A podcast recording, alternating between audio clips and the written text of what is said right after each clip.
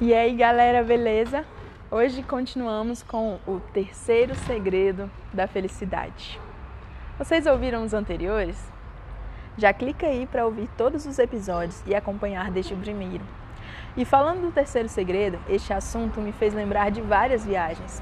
Lembro que os melhores momentos de quando viajei foram quando estávamos andando, batendo o dobro da meta de passos do celular e vendo a paisagem seja numa viela em Veneza, com um céu que parece uma pintura azul cheio de nuvens, chegando até uma movimentada praça com bancos cheios de senhoras sentadas sorrindo, crianças brincando, pessoas conversando de maneira animada e os músicos tocando as alegres canções italianas.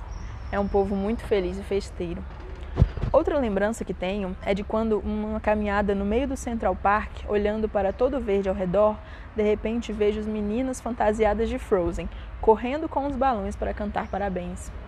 Em outro momento, um grupo falante de brasileiros sentando na mesa do restaurante lotado no meio de Jerusalém, comemorando que vão comer a melhor macarronada da cidade, deixando os garçons enlouquecidos com a bagunça e a forma de fazer o pedido português, inglês e o guia tentando ajudar em hebraico.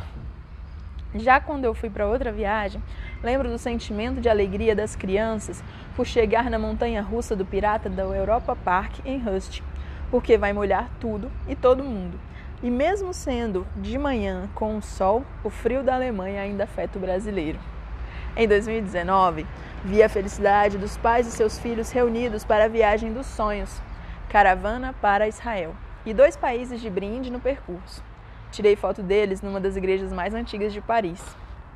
Viajar com amigos viciados em todos os brinquedos mais tops dos parques, da, dos parques da Disney te faz subir o nível de adrenalina em brinquedos como a Fúria do Falcão. E são tão influentes esses amigos que até quem tem medo de altura sobe na torre de 102 metros, experimentando a sensação de saltar de paraquedas.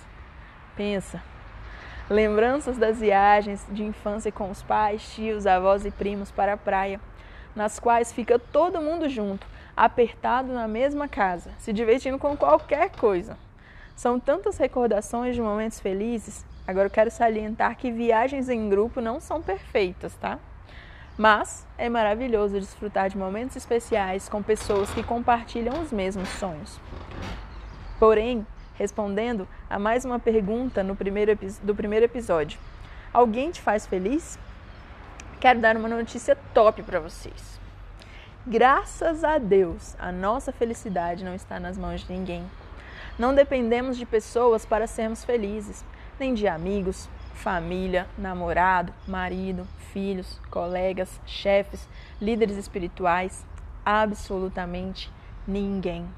E aí você me diz: Poxa, mas eu fico tão feliz quando encontro meu amigo para passear, quando viajo com alguém. Claro que ficamos. Vivemos momentos muito alegres, graças às pessoas que estão ao nosso redor. Mas saibam que a alegria é fruto do espírito e não depende de pessoas, não acaba. Sabe, o cidadão brasileiro, ele deve cumprir a lei mesmo que nunca tenha lido. As regras do futebol não mudam porque alguém que está jogando não as conhece. Mesmo em outros países, não conhecendo toda a legislação, temos que respeitar as leis. Então, quero te dizer que quando descobrimos a verdade, a palavra revelada, acessamos a liberdade. Nos livramos da ignorância, entramos no descanso e alegria que existem na presença de Deus. Vivemos felizes e de forma permanente, segundo sendo pessoas plenas. E quando estivermos com aqueles que amamos, vamos unir nossa alegria e criar um ambiente ainda mais agradável. Não permita que a sua felicidade dependa de pessoas, porque no mundo existem muitas pessoas infelizes. Porque elas querem? Claro que não. Mas escolha com quem compartilhar a sua vida. Porque às vezes as pessoas não estão dispostas a buscar a felicidade. Não se deixe enganar. As más companhias corrompem os bons costumes. Ouvi essa frase essa semana. Felicidade incomoda, mas infelicidade incomoda ainda mais. Como assim? Pessoas infelizes roubam energia, disputam para ver quem está na pior. Uma pessoa comprometida com a própria felicidade é diferente.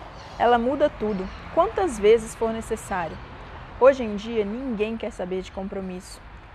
Seja com horário, namoro, casamento, amizade, estudos, trabalho, sei lá. Até as postagens que a pessoa combina com os seguidores às vezes falham. Quem quebra compromisso perde a credibilidade. Cartão de crédito é para quem tem saldo, para quem tem o costume de pagar e o nome limpo. Sabe? Não damos crédito para quem não se compromete. Ei, só valorizamos quem se valoriza, quem tem crédito. Então não coloque a responsabilidade em cima de ninguém. Comprometa-se consigo mesmo, com a sua felicidade. Hoje, agora, é o momento de mudar tudo. Compromisso é o terceiro segredo da felicidade. Gire a chave na sua mente hoje, que diz que você não é capaz de se comprometer, porque você é. Faça um acordo escrito, por exemplo, eu, Ivilaine Xavier de Oliveira, me comprometo com a minha felicidade, fruto permanente em minha vida. A partir de hoje, escreva a data em que você está ouvindo esse podcast e assine o termo de compromisso com você. E coloque num lugar visível, para que você lembre todos os dias desse compromisso. Beleza? Então fechou, galera. Por hoje é só. E se você está gostando do que ouve, compartilhe para que mais pessoas tenham a oportunidade de descobrir os segredos da felicidade. Me siga no Instagram, ive.oliveira, para que você compartilhe a sua experiência comigo e quem sabe a gente não bate um papo por aqui. Até o próximo episódio de Tudo e Todas as Coisas. Galera, dia 2 de janeiro de 2021, estamos de volta aqui em Tudo e Todas as Coisas para o número 2, Provérbios número 2, onde a gente vai falar sobre a excelência da sabedoria. E o que, que é isso? Quando a gente se propõe a fazer alguma coisa, a gente decide, né, dar o primeiro passo, falta começar. E às vezes as pessoas passam, passam nessa proposta, nessa questão de realmente vou dar o primeiro passo, vou fazer, e daí a parte do fazer nunca acontece. A decisão do fazer, o entendimento que tem que fazer, ela surge, mas a pessoa fica empacada e não sai. Então é, é aquela coisa mesmo que eu falei ontem. É academia, vou começar tal dia e nunca começa. A dieta, vou começar tal dia e não começa. Ah, vou escrever um livro. Beleza. Sentou para ouvir? Não, não sentou para escrever. E aí a gente acaba que se perde um pouquinho. Mas a vida, ela tá aí para ser vivida. E o que a gente vê nesse capítulo 2 é que nós temos uma condição. Então, por exemplo, se você aceitar as palavras de Deus, se você guardá-las no seu coração, se guardar os mandamentos, se der ouvidos à sabedoria, inclinar o coração para o entendimento, se pedir inteligência. Então é uma condição, se a gente buscar a sabedoria, como a gente busca prata e ouro nessa terra como a gente busca ganhar dinheiro. Se a gente fizer as coisas, nós vamos tomar a atitude e aproveitar a oportunidade. Se a gente fizer, o Senhor poderá nos abençoar. Por quê? Porque da boca dele vem a sabedoria e a inteligência. E para essas pessoas que buscam, ele reserva a verdadeira sabedoria. Quando a gente consegue caminhar com o Senhor, buscar a gente entende que com ele as coisas não são desmedidas, elas são equilibradas. Então, é um caminhar constante, é uma é realmente uma vida de perseverança. Eu começo hoje. Hoje, por exemplo, eu tô ontem à noite eu fiquei meio mal e aí tinha gravado o podcast já tarde, estava tranquilo, né? Aí eu, hoje eu já tô meio assim. Por quê? Porque ontem à noite eu passei mal fui pro hospital, tomei remédio e daí tô tomando remédio agora em casa e tal para poder melhorar. E eu tinha todos os motivos para falar assim, não vou gravar. Não, hoje eu não vou gravar o podcast, porque minha voz tá meio esquisita, porque eu tô me sentindo, tô com dor de cabeça o dia inteiro, porque eu tô me sentindo um pouco enjoada, então não vou gravar. Mas o que que me impede de fazer? Simplesmente a minha vontade. Se eu me propus, é até onde eu puder fazer, eu vou continuar. Se eu tivesse sem voz e realmente não tivesse como falar, aí não teria como fazer. Eu poderia escrever e pedir para alguém falar por mim. mas seria mais difícil, seria mais complicado. Agora não, não é o caso. Eu consigo ler, eu consigo falar, eu consigo escutar, então tá tudo bem, dá para fazer.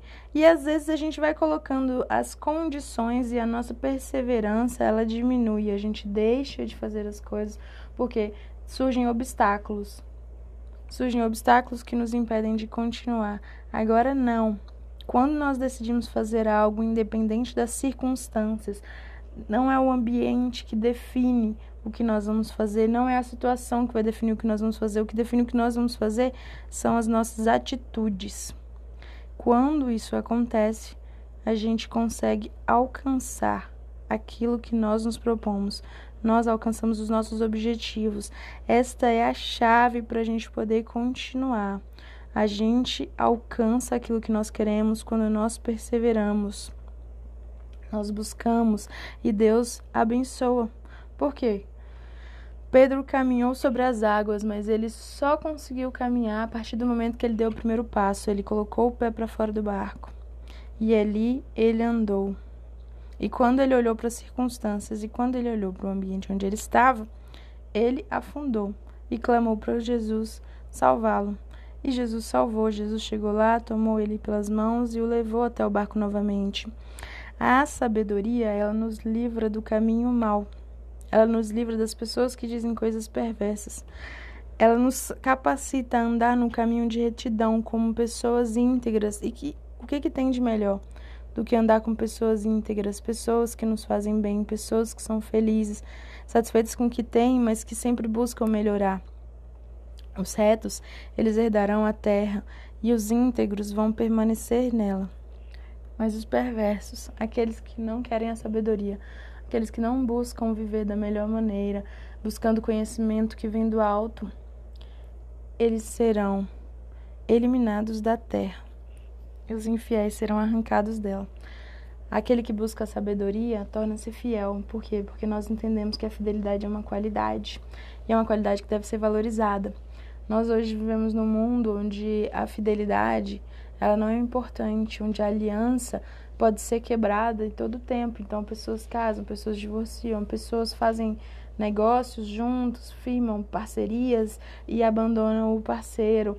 Pessoas definem que vão fazer alguma coisa, ser fiéis a alguém, alguma coisa assim e acabam. Pessoas decidem que vão, sei lá, ser torcedor de um time X e aí esse time começa a perder e a pessoa vai lá e desiste desse time e vai torcer para outro que está ganhando. Pessoas estão acostumadas a quebrar aliança que firmaram com alguém. Isso não é para nós. A aliança, ela é representada por um anel circular, né? E ele não tem início nem fim. Ele é um, um anel e ele é infinito. E para isso nós somos chamados para uma aliança e para uma vida onde a gente consegue enxergar que pode ser até o final, que a nossa aliança com o Senhor seja infinita, porque Ele para conosco sempre é fiel. O que depende dele está feito, vai acontecer. A gente vai ter acesso a tudo que Ele preparou para nós, tanto aqui nessa terra quanto no reino dos céus. Mas o que depende de nós tem que ser buscado constantemente. E essa constância vai fazer diferença nas nossas vidas. Então, hoje é dia 2, a gente tem aí mais 29 dias pela frente e eu quero convidar você a permanecer constante e firme. Continue no propósito que você definiu. O que você definiu para fazer nesse ano? 2021 vai acontecer o que na sua vida? O que, que você planejou? Pois corra atrás dos seus objetivos, porque você vai ver esse ano sendo diferente, porque você está tomando uma atitude diferente. Não espere resultados diferentes de atitudes iguais mas espere resultados diferentes de atitudes diferentes. Faça a diferença na sua vida, porque somente você pode cuidar dela. Um beijo e até amanhã.